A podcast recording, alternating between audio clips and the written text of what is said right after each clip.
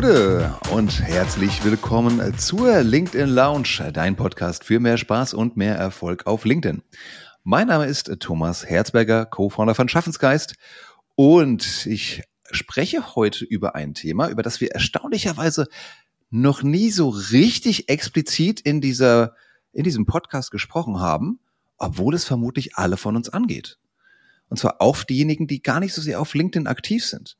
Aber wir alle sind ja in der Kommunikationsbranche, ob wir es wollen oder nicht. Wir alle müssen kommunizieren, wenn wir unsere Botschaft an den Mann und die Frau bringen wollen.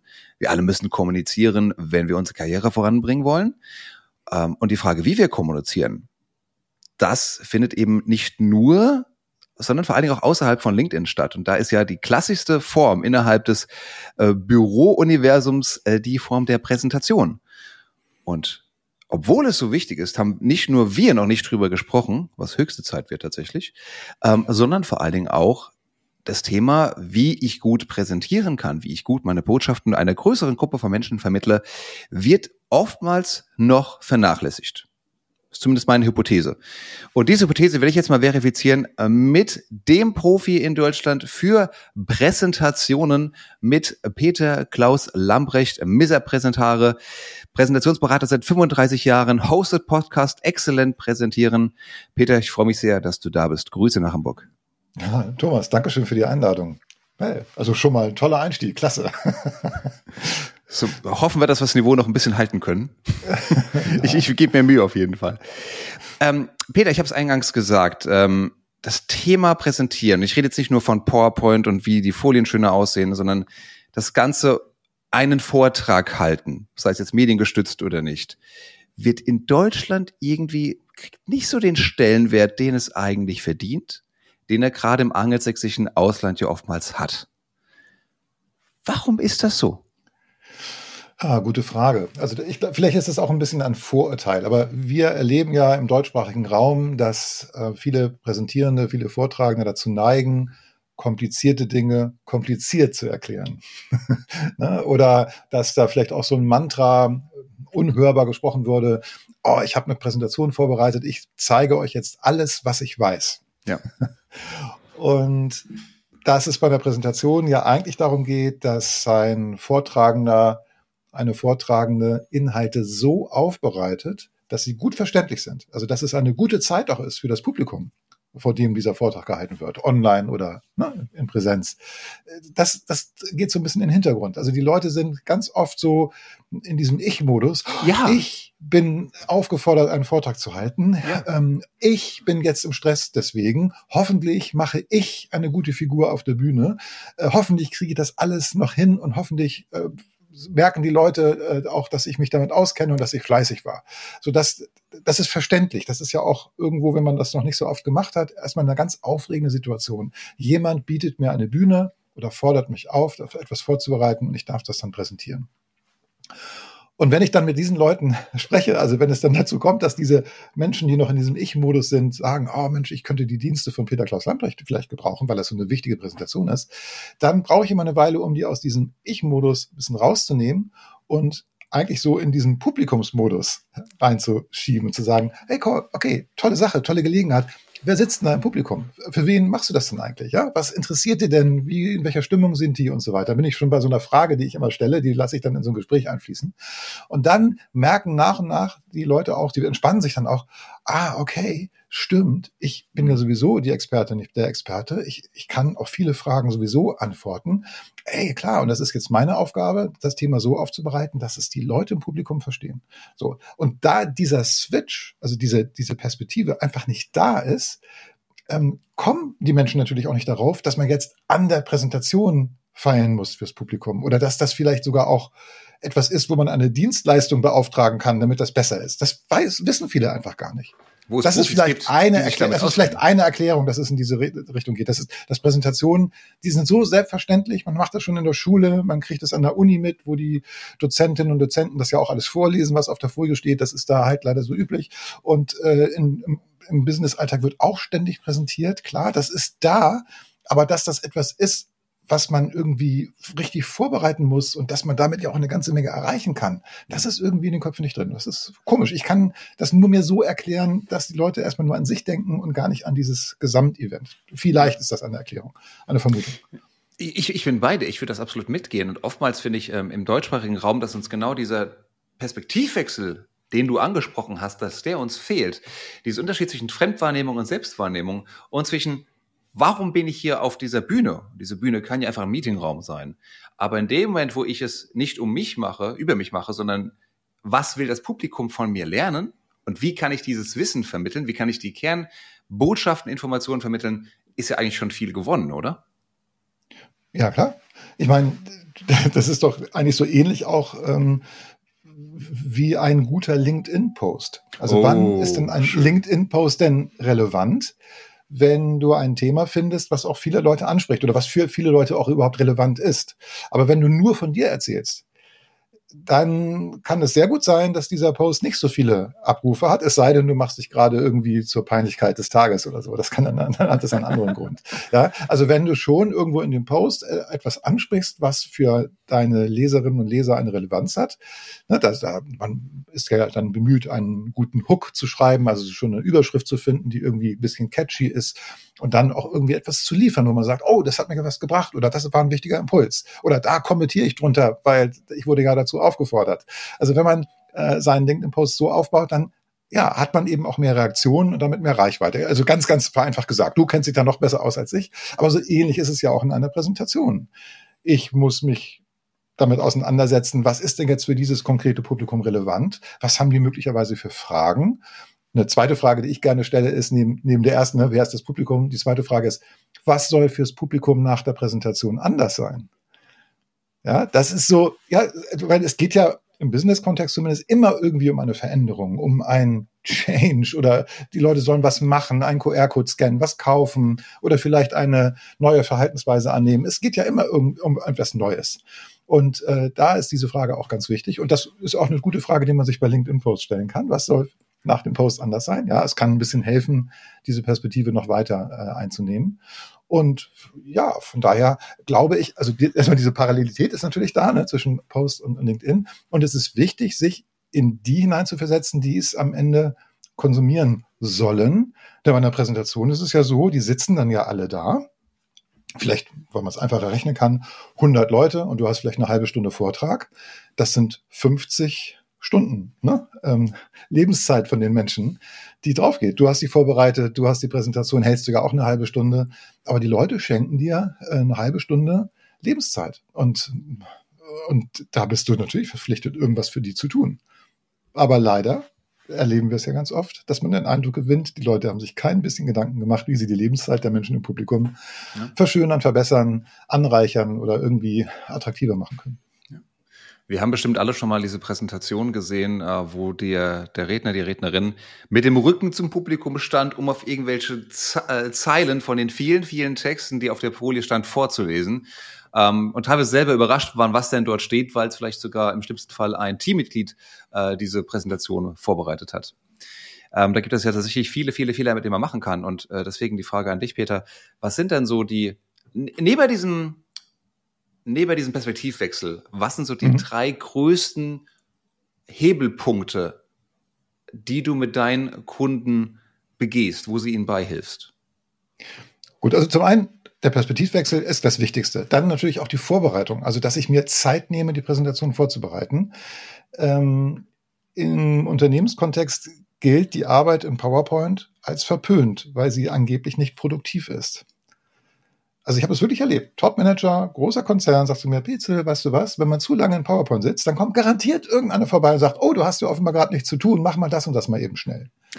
Das sagen Sie sonst immer nur über, über Social Media und LinkedIn-Arbeit eigentlich. Auch so, so ähnlich, ja. Das ist ja nur Clicky Bunti und das ist ja nichts Wichtiges. Aber dass das natürlich um eine wichtige Akquisitionsgeschichte vielleicht gehen könnte oder keine Ahnung, irgendetwas, was man als Botschafter des Unternehmens vielleicht gerade vorbereitet, das ist in dem Moment nicht relevant. Man sieht nur irgendwie PowerPoint wird rumgeklickt, kann ja nicht so wichtig sein. Hm. Ja, weil dann kommen dann immer diese alten Buchtitel, die dann hervorgehoben werden. Haben Sie was zu sagen oder haben Sie, ne? Also das, das, das ist so ein bisschen irgendwie den Leuten drin. Das, das wird so abgewertet, ist verächtlich. Aber Vorbereitung ist wichtig, damit ich eben auch gut präsentieren kann. Und dann ist es so, ich spreche für die letzte Reihe. Also wenn wir tatsächlich einen Vortrag haben in einem Raum oder wenn wir einen Online-Vortrag haben, und da kann es ja auch mal sein, dass die Internetverbindung zu einigen Teilnehmenden nicht so doll ist, ich muss so präsentieren, dass alle eine Chance haben, es mitzukriegen. Also große Schrift auf den Folien, kurze, klare, verständliche Sätze, nichts Kompliziertes. Je komplizierter die Themen sind, desto einfacher muss ich es erklären die Leute müssen wach bei der Stange gehalten werden. Das heißt, ich stelle zwischendurch Fragen ans Publikum und versuche, die Interaktion zu etablieren. Und dann kommt man relativ schnell zu einer Erkenntnis, die ich ein bisschen versuche zu triggern. Aber wenn dann meine Kundinnen und Kunden darauf selbst kommen, freue ich mich umso mehr. Die beste Präsentation ist ein Gespräch mit dem Publikum. Uh. Und wenn das gelingt, habe ich überhaupt kein Problem. Ja, es ist alles besser als dieses, diese Frontbeschallung, bla bla bla. Ich habe jetzt eine halbe Stunde Zeit, ihr müsst fest angeschnellt auf euren Sitzen sitzen und ihr müsst mir zuhören und danach gibt es vielleicht eine Fragerunde, wenn ich nicht überziehe. Großes Wenn. Äh, ja. Wie schaffe ich es denn, außer so kleine Quizfragen zu stellen, mal zu sagen, was schätzt ihr denn, wie groß der Marktanteil von XY ist? Wie schaffe ich es denn, ein Gespräch aufzuziehen, das idealerweise auch noch zu dem Ziel führt, das ich mir vorgenommen habe? Okay, du hast jetzt gerade so eine, so eine, so eine Quizfrage im Grunde als Beispiel genommen. Kann man machen. Also das ist dann ja fast wie so ein Test, aber das kann auch mhm. ein kleiner Abturner sein, weil die Leute sich dann plötzlich vorkommen wie in einer Prüfung. Mhm. Es geht, geht viel, viel einfacher. Du kannst die, zum Beispiel ein Liniendiagramm zeigen mit einer Entwicklung, vielleicht einer Umsatzentwicklung. Ne? Geht dann irgendwie da los und dann bleibt die Linie in der Mitte des Diagramms stehen. Und dann kannst du fragen, okay, so sieht's, sah es aus bis letztes Jahr. Was meint ihr? Wie geht die Linie jetzt weiter? Geht sie nach oben? Bleibt sie so oder geht sie nach unten? Hm. Das ist eine ganz einfache Frage. Und dann werden natürlich einige das vielleicht wissen, weil sie die Zahlen kennen. Andere wissen das jetzt noch nicht, weil sie ja deshalb in dem Vortrag sind. Keine Ahnung. Und dann rufen die Leute irgendwas zu und sagen, ja, höher oder runter oder, hm. Na, und dann wird dann die, äh, das Diagramm weitergezeichnet. Es wird damit im Grunde die Frage beantwortet. Dann kann man kurz drüber sprechen. Ganz simple hm. Geschichte. Also ein kleiner Impuls nur, hey, ich möchte mit euch dass wir das besprechen. Und dann, wenn man dann gesagt hat, okay, der Umsatz geht nach oben, kann man dann erklären, warum das so ist oder was dazu beigetragen hat. Man kann sogar auch sich bei einzelnen Leuten im Publikum bedanken und sagen, hey, in deinem Team äh, gab es ein äh, Ereignis, was uns geholfen hat, diese Ziele mhm. schneller zu erreichen als geplant. Keine Ahnung, ja. Und dann, aber da sind alle dabei, ja. Wenn ich hingegen einfach nur diese Grafik zeigen würde, guck mal, der Umsatz ist gestiegen, toll, dann ist das sicherlich eine frohe Botschaft, aber es, man verschenkt so viel mit der kleinen Zwischenfrage, ah, was meinte, wie geht's weiter? Ist die Aufmerksamkeit da, der Aufmerksamkeit, Aufmerksamkeitslevel ist hoch. Und mhm. wenn ich solche Kleinigkeiten immer wieder einbaue, ist das eben ein Gespräch. Und das macht Spaß, dieser Präsentation zu folgen. Und niemand merkt, wie viel Zeit vergeht. das ist auch noch unser Nebeneffekt. Das stimmt, aber meiner Erfahrung nach tun sich dann viele Leute schwer damit, weil zum einen müssen sie dann ihre Präsentation exzellent vorbereiten, was ja schon für viele, äh, für uns alle, mich auch, ähm, ein, ein hohes eine hohe Hürde ist. Und auf der anderen Seite muss ich noch dann idealerweise so schlagfertig sein, dass ich dann mit den Antworten aus dem Publikum umgehen kann und ohne den Faden zu verlieren. Ja, richtig. Das ist Übungssache. Klar. Also in dem Moment, wo ich Interaktionen einbaue, gleich welcher Art, steigt natürlich auch das Risiko, dass etwas schiefgehen kann. Mhm. Und das ist sicherlich mit ein Grund, äh, der dazu führt, dass viele Leute eben Interaktionen vermeiden. Schade. Äh, sie verschenken ganz viel Potenzial. Also ich ja. ermuntere meine Kundinnen und Kunden dazu, das zu tun. Und sie sind danach auch immer total begeistert, weil sie merken, es war so einfach. Ja, und wenn dann mal was schief geht in der Präsentation, das kommt, kann immer mal vorkommen, das nimmt mhm. einem ja ehrlich gesagt kaum jemand übel. Im Gegenteil, alle fiebern mit, oh Mensch, wenn mir das passieren würde da oben auf der Bühne und der Beamer geht kaputt oder so, wie würde ich denn damit umgehen? Mhm. Und wenn man das eben ein paar Mal durchgespielt hat oder sich auch überlegt hat in der Vorbereitung, was mache ich denn, wenn etwas wirklich groß Großes schief geht. Ja, wie mhm. dann habe ich einen Flipchart in der Nähe oder ich mache das mit Handzeichen, keine Ahnung. Also ich habe da schon wieder lustige Sachen erlebt und alle sind in dem Moment natürlich noch viel aufmerksamer, weil sie sagen, oh Wahnsinn, wie das jetzt auf der Bühne gelöst wird, das ist ja großartig. Ja, man hat dann mhm. in dem Moment Sympathien. Und das sind alles so Dinge, das klappt dann natürlich nicht beim ersten Mal der Präsentation, das ist ja klar. Aber wenn man eben ein paar Mal präsentiert hat und ich würde auch mich darum reißen, alles Mögliche zu präsentieren, um eben Erfahrung zu sammeln, dann hat man plötzlich sehr, sehr viel mehr Möglichkeiten, auch mit ungewöhnlichen Situationen umzugehen oder auch mal mit einer Rückfrage, die man sonst vielleicht als unpassend empfinden würde, auch entsprechend zu parieren, zu sagen, das besprechen wir nachher. Oder hm, das führt jetzt ein bisschen zu weit weg vom Thema. Oder danke für die Frage, ich mache mal kurz den Bildschirm schwarz, reden wir kurz drüber. Also wie auch immer, es gibt ja mehrere Möglichkeiten, äh, damit umzugehen. Und das ist für mich auch Teil der Vorbereitung. Ja? Also dass ich eben nicht nur in meinem Thema denke und das jetzt klein und klein vorbereite, sondern dass ich mir eben auch überlege, okay, was könnte passieren?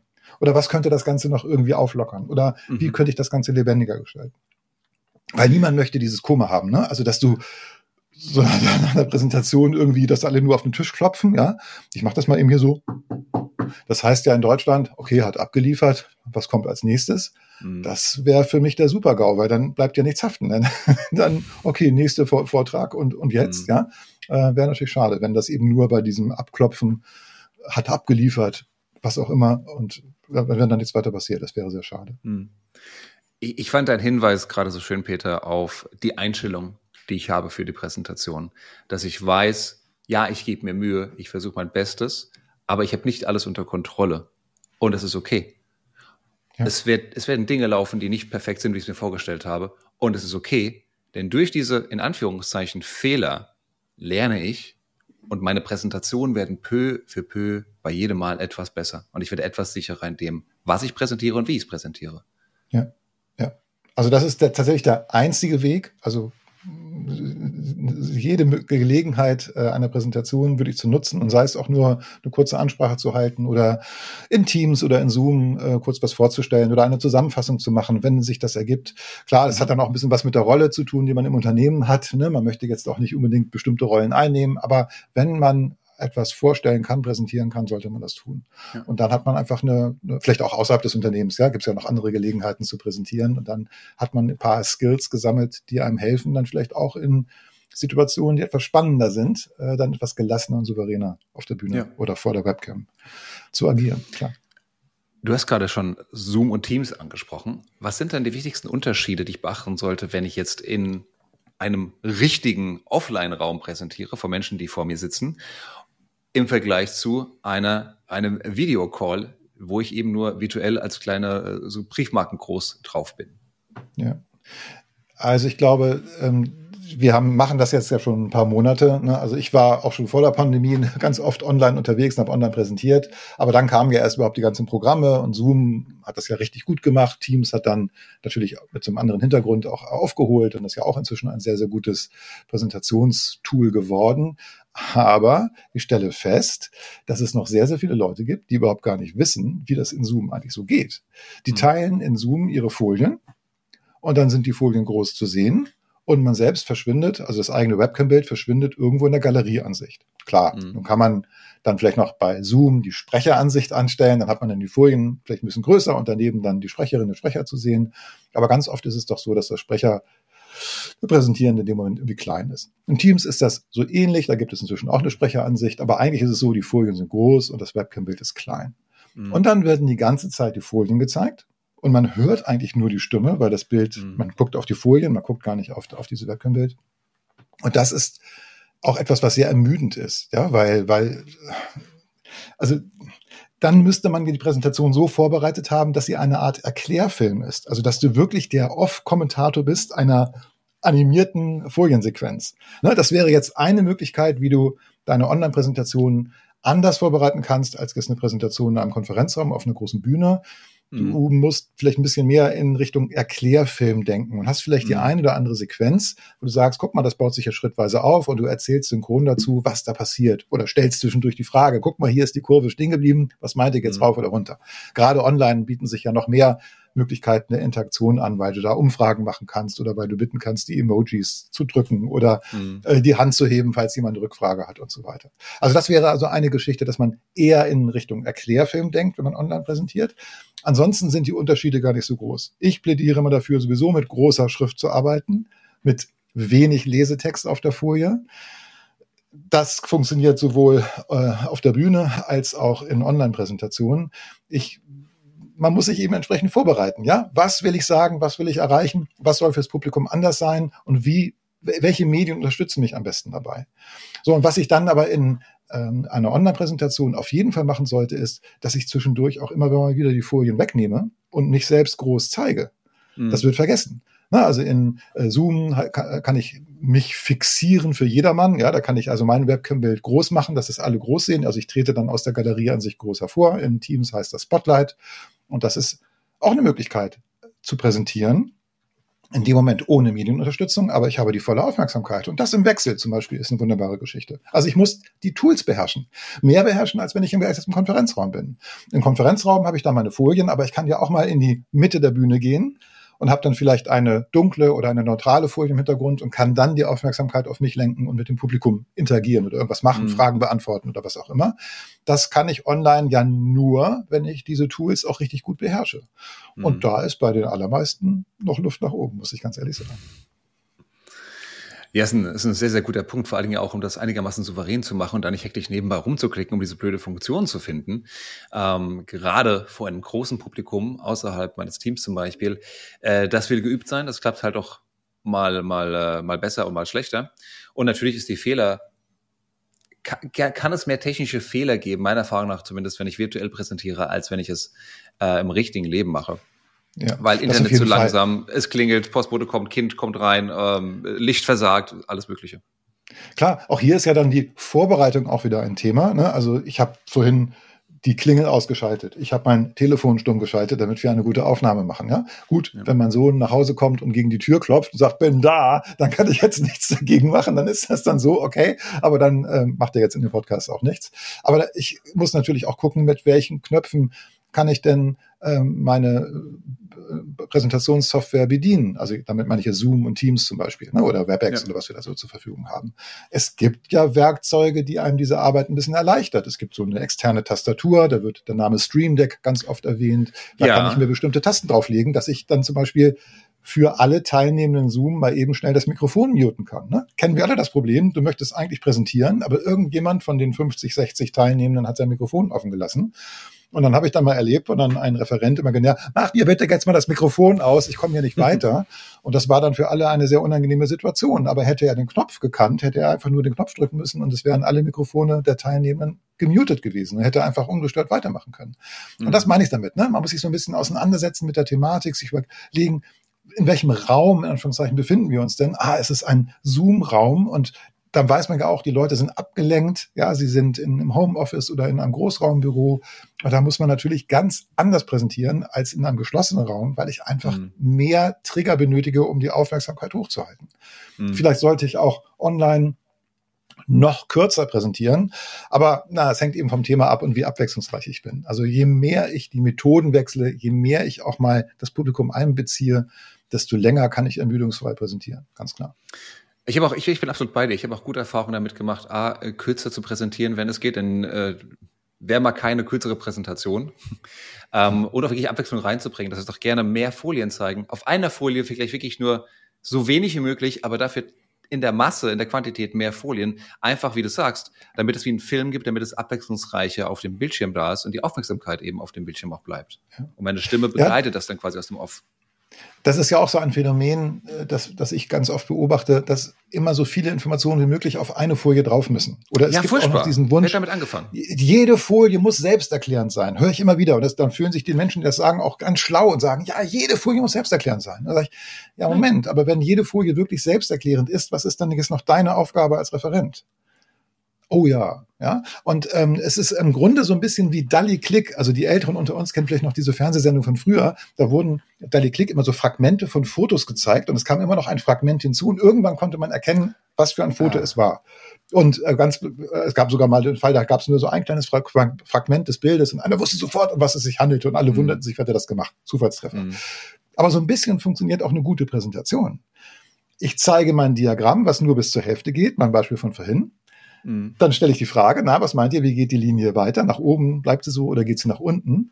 Dann passiert was im Austausch mit dem Publikum und dann wird das Bild, das Rätsel aufgelöst, indem man die, die Linie zeigt. Ist so ein bisschen wie Dali Click, ja. Also ich öffne, äh, gebe nach und nach immer ein Fragment des Gesamtbildes frei und damit halte ich die Leute bei der Stange. Damit habe ich den Dialog. Damit bin ich, das ist auch noch ein anderer Begriff, den ich gerne benutze, ich bin synchron mit meinem Publikum, ja. Also mhm. ich baue etwas schrittweise auf verrate nicht zu viel, ja, und äh, präsentiere so, dass das Publikum auch jeden Schritt nachvollziehen kann. Aber in der Realität sehen wir Folien, die verraten im Prinzip schon die Pointe, weil die da irgendwo steht, ja, die Linie ist schon vollständig gezeichnet oder steht irgendwie auch nur so ein Action-Title oben drüber, wo die Folie ja als Aussagesatz formuliert ist. Ja, das ist nicht ganz verkehrt, aber letztendlich ist damit ja die Pointe immer vorweggenommen und dann wird das präsentiert. Ja, genau. Und, oder ich erzähle sie dann dazu, aber eigentlich habe ich den Gag ja schon vorher verstanden, weil ich die Folie gesehen habe. Ja. Und das sind so Dinge, wo ich merke, dass viele, viele Menschen vielleicht präsentieren können und vielleicht auch PowerPoint beherrschen oder vielleicht auch ein bisschen Teams und Zoom beherrschen. Aber sie wissen halt nicht, wie eine Präsentation funktioniert, weil man das nirgendwo lernt. Und das ist dann so ein Thema, wo ich dann sicherlich noch eine ganze Menge machen hm. kann. Im Dialog. Kommt, kommt das, natürlich. Das, das glaube ich, absolut. Kommt das vielleicht daher, dass bei vielen Unternehmen, wie ich sie kennengelernt habe zumindest, eine Präsentation auch gleichzeitig noch ein internes Kommunikationsmedium ist? Das heißt, die Präsentation als solche wird protokolliert, wird äh, weitergereicht, weitergeschickt und was da drin steht, wurde auch gesagt. Das heißt, es, es ist äh, das ist ein genau dieses Medium. Es geht mehr um die Präsentation als um den Vortrag selber. Es sind aber eigentlich zwei verschiedene Kommunikationskanäle. Richtig. Das, das, genau das passiert in der Realität. Also ich habe eine Präsentation, damit meinen viele dann die Folien. Schick ja. mir mal die Präse rüber, heißt es. Und dann denke ich mal so, nein, das ist nur ein Teil der Gesamtpräsentation. Ja, die Präsentation ist die Gesamtinszenierung. Aber tatsächlich in vielen Unternehmen ist, ist, sind damit die Folien gemeint. Ja. Und es gibt natürlich Situationen, wo es gar nicht anders geht. Ja, wenn ich jetzt vor dem Vorstand oder vor dem Aufsichtsrat präsentieren soll, in vielen Unternehmen ist es üblich, dass die Folien vorher eingereicht werden müssen. Ja. Das heißt, ich muss dann eine Präsentationsfassung erstellen, die sowohl als Präsentation, als Vortrag funktioniert, aber auch als ein Dokument zum Selbstlesen, zum Nach- oder zum Vorablesen. Das geht, ist aber ein bisschen tricky. Leider gibt es in der überwiegenden Zahl Präsentationen, die sind nur als Dokument gestaltet. Und dann werden diese Dokumente auf die, auf die Leinwand oder auf den Bildschirm geworfen und dann wird das mehr oder weniger vorgelesen, was da drauf steht. Und schon sagen alle, ja, PowerPoint ist ja typisch PowerPoint, ist total schlecht, ist ja langweilig, das muss an dem Programm liegen. ja, weil keiner hinterfragt, dass man es ja auch anders machen könnte. Und es gibt Wege, wie man sogar in einem Dokument äh, so präsentieren kann, dass es einmal funktioniert vor Publikum, aber dass es auch als Lesedokument funktioniert. Okay, aber das wissen das, viele nicht. Jetzt hast du das so angeteasert, Peter. Jetzt musst du aber kurz mal einen Tipp geben, wie ich das schaffe, ein Dokument zu generieren, zu produzieren, das, das beides kann. Ganz einfach. Ähm, es gibt in PowerPoint die sogenannte Notizenansicht. Mhm. Die, da rollen jetzt vielleicht einige mit den Augen sagen, Notizenansicht, das ist doch die Ansicht, wo oben, das ist ein DIN A4 Hochformat, oben ist die Folie und unten ist ein Bereich, wo ich die Notizen, die ich zur Folie mache, darunter schreiben kann.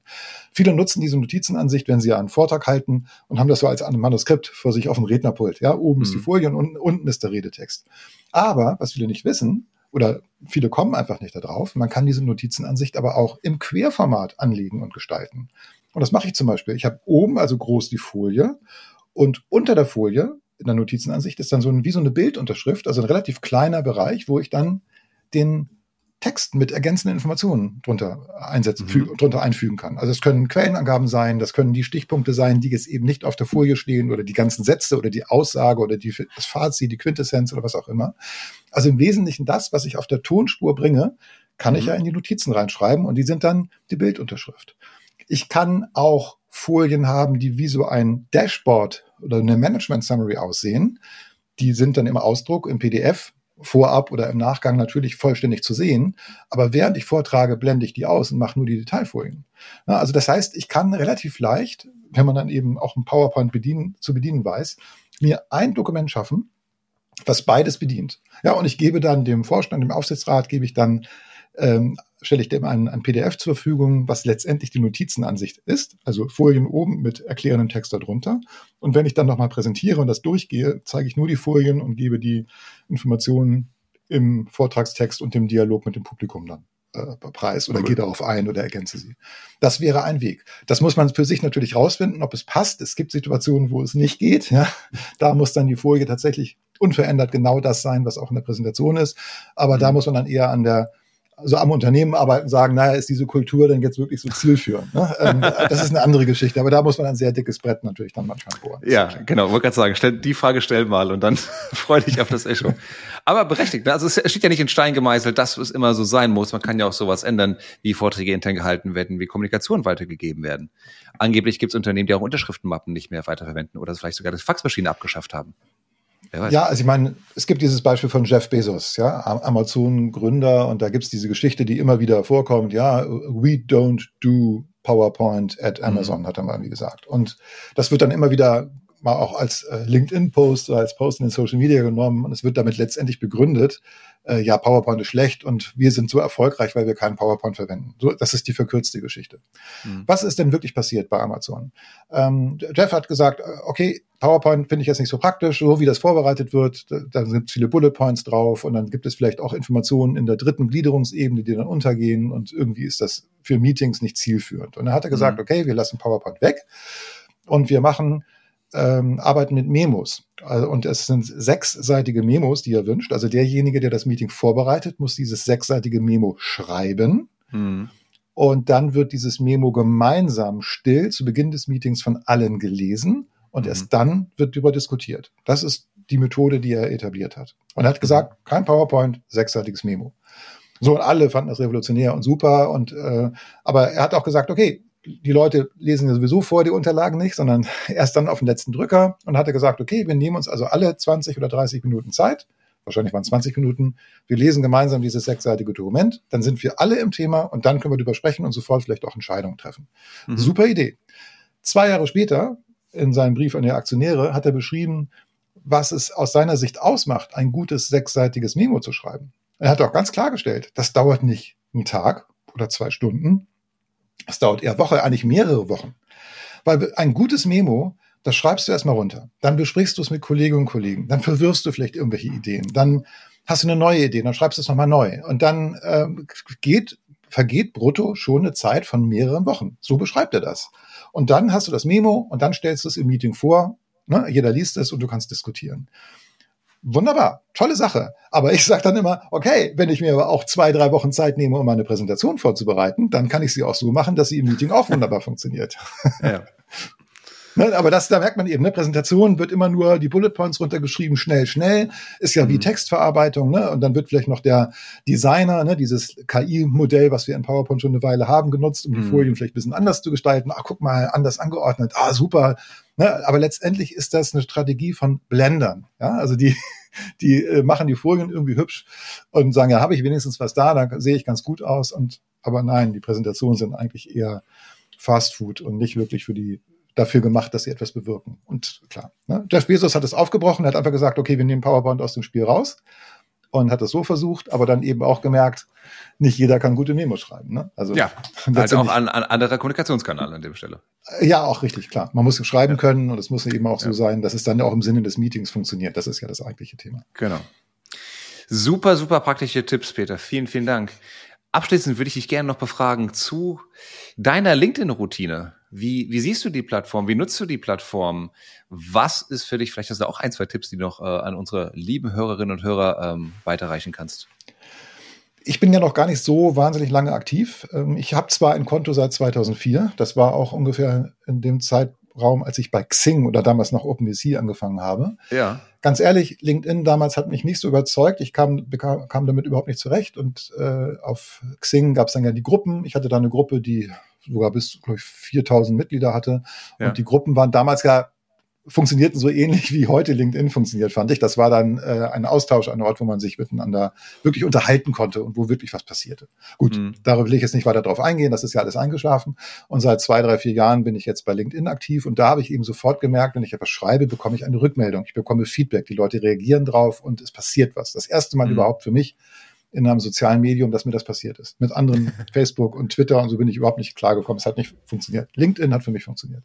Mhm. So, wie ist eine Routine entstanden? Ich habe mehrere Dinge probiert. Ich habe mal vor zwei Jahren eine Reihe gemacht, 100 Tipps, 100 Präsentationstipps. Und ich habe jeden Werktag einen Tipp gepostet, meistens morgens, mhm. sodass der veröffentlicht wurde um acht. Manche habe ich vorgeplant, die Funktion wurde da gerade so eben freigeschaltet, dass man vorplanen mhm. konnte.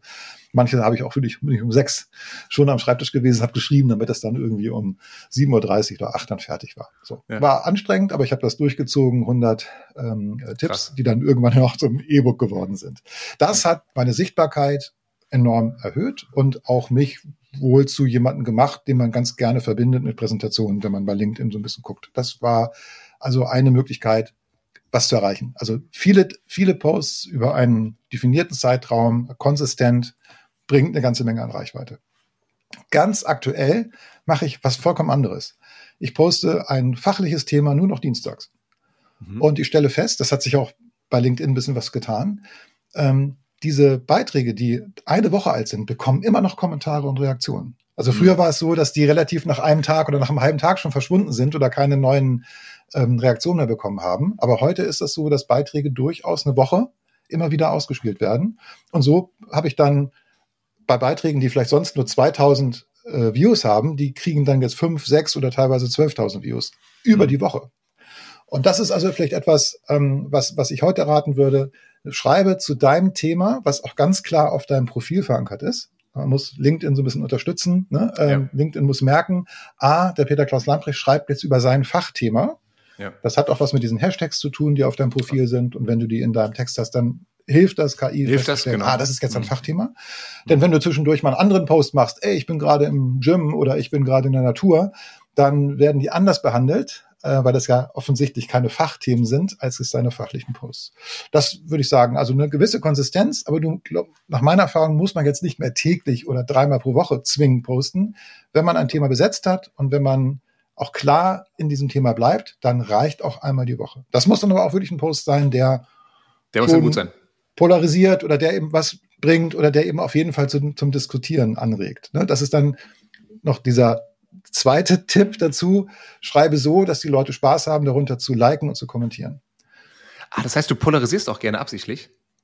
Manchmal ja. Also ich hatte neulich tatsächlich einen äh, Post, da habe ich ein kleines Baby äh, oder so ein Kleinkind am Schreibtisch gezeigt äh, also mit KI äh, generiert. Mhm. Und darüber stand der Text, PowerPoint kann doch jeder. da war was los. Ich hatte, die, die Botschaft des Textes war was ganz anderes. Ja, Also es ging um meine persönliche Geschichte, dass ich mal erklärt habe, was ich mache, dass ich als Präsentationsberater bin. Und da sagte dann eine Frau zu mir, also das war so ein Netzwerktreffen, Hä? das ist ein Business, PowerPoint kann doch jeder. Ja. ja, und äh, da sind wir so ein bisschen wie am Anfang äh, dieser Podcast-Episode. Es wird diesem Thema Präsentation nicht immer ein hoher Stellenwert beigemessen. Ja, so dieses ja. PowerPoint kann doch jeder, aber das Ergebnis ist, na, es ist dann auch nichts Besonderes. Ja? Es ist diese nervige, blöde PowerPoint-Schlacht mit vielen Bullet Points, die sogar noch vorgelesen werden. Ja, das kann mhm. wirklich jeder, aber es bringt immer mhm. gar nichts. Ne? Also da Sehr war die Polarisierung schön. wirklich, also in diesem Spruch. Und das hat wirklich gut funktioniert. Ja, also findet man auch schnell. Schönes Bild geworden, mit KI, mit, mit Journey gemacht, hat Spaß gemacht. Das glaube ich. Jetzt habe ich schon eine Idee, wie ich diese Podcast-Folge hier auf LinkedIn promoten kann. Vielen Dank für die Idee, für die Inspiration. Prima, das soll es heute gewesen sein. Äh, lieber Peter, vielen, vielen Dank für diese wundervollen Austausch, diese praktischen Tipps zum, wie ich besser präsentieren kann. Ich fasse nochmal so die, die wichtigsten hier zusammen ganz wichtig zu Beginn dieser Perspektivwechsel. Nicht nur zu denken, wie kann ich mich am besten darstellen, sondern eher aus der Sicht des Publikums zu denken, wie kann deren, wie kann meine Botschaft dort am besten ankommen, was sollen die mitnehmen und wie kann mich hier auch eine, ein Medium, das finde ich sehr schön neutral ausgedrückt, dabei mhm. unterstützen, diese Botschaft dran zu bringen. Nummer zwei, viel äh, Richtung Interaktion zu denken, Rückfragen stellen, Diagramme erklären, raten lassen. Ähm, auch hier immer im, du hast gesagt, glaube ich, die Präsentation als äh, als, als Diskussion, als Unterhaltung mit dem Publikum erachten. Finde ich fantastischen. Hinweis darauf. Und wenn wir immer hier äh, online präsentieren, dass wir eben mehr Gas geben müssen, gerne ein bisschen mehr zeigen können dafür, ähm, aber auch hier damit spielen, das Tool gut kennen, dass ich mich auch wieder selber einblenden kann, schöne Abwechslung mache zwischen mir und der Präsentation, damit die Aufmerksamkeit äh, am Bildschirm bleibt, da wo sie leider hingehört in dem Moment. Das war super. Also vielen, vielen Dank dafür. Die ganzen Links zum Stream Deck, zu deinem, zu deinem E-Book mit den Präsentationstipps, zu deinem anstehenden Online-Kurs, haben wir gar nicht drüber gesprochen, kommt ja dann auch äh, in Q1. Auch den würde ich gerne verlinken in den Show Notes. Ähm, und natürlich auch äh, ein Hinweis auf das äh, Memo-Format bei Amazon. Da gibt es bestimmt auch einen wunderbaren Artikel, den ich hier verlinken werde. Peter, vielen, vielen Dank für deine Zeit und für dein Wissen. War ganz toll. Thomas, danke nochmals für die Einladung. Hat Spaß gemacht. Tschüss. Sehr, sehr gerne. Liebe Hörerinnen, liebe Hörer, wie immer gilt, wenn es dir gefallen hat, dann lass uns gerne ein Abo da und gib uns doch fünf Sterne. Damit würdest du uns wirklich helfen. Und wenn es dir so richtig gut gefallen hat, dann schreib doch einfach einen LinkedIn-Beitrag und teile hier deine Top 3 Learnings aus dieser Folge. Wir hören uns bei der nächsten Episode der LinkedIn Lounge wieder. Bis dahin alles, alles Gute. Ciao, ciao.